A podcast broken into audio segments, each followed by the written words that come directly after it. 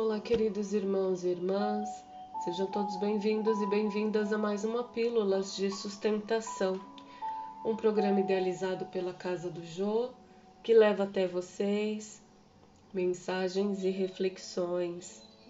E a mensagem de hoje é: Perigos sutis. Não vos façais, pois, idólatras Carta de Paulo, que está em primeira Epístola aos Coríntios, capítulo 10, versículo 3, versículo 7. A recomendação de Paulo aos Coríntios deve ser lembrada e aplicada em qualquer tempo, nos serviços de ascensão religiosa do mundo.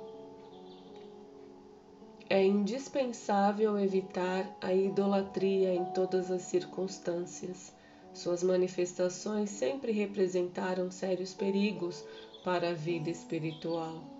As crenças antigas permanecem repletas de cultos exteriores e de ídolos mortos. O Consolador, enviado ao mundo na venerável missão espiritista, vigiará contra esse venenoso processo de paralisia da alma.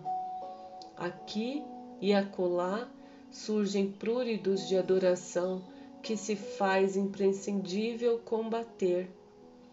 Não mais imagens dos círculos humanos, nem instrumentos físicos supostamente santificados para cerimônias convencionais, mas entidades amigas e médiums terrenos que a inconsciência alheia vai entronizando inadvertidamente no altar frágil de honrarias fantasiosas.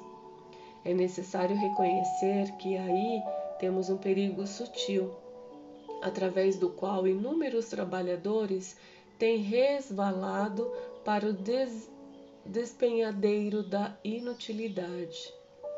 As homenagens inoportunas costumam perverter os médios dedicados e inexperientes, além de criarem certa atmosfera de incompreensão que impede a exteriorização espontânea dos verdadeiros amigos do bem no plano espiritual.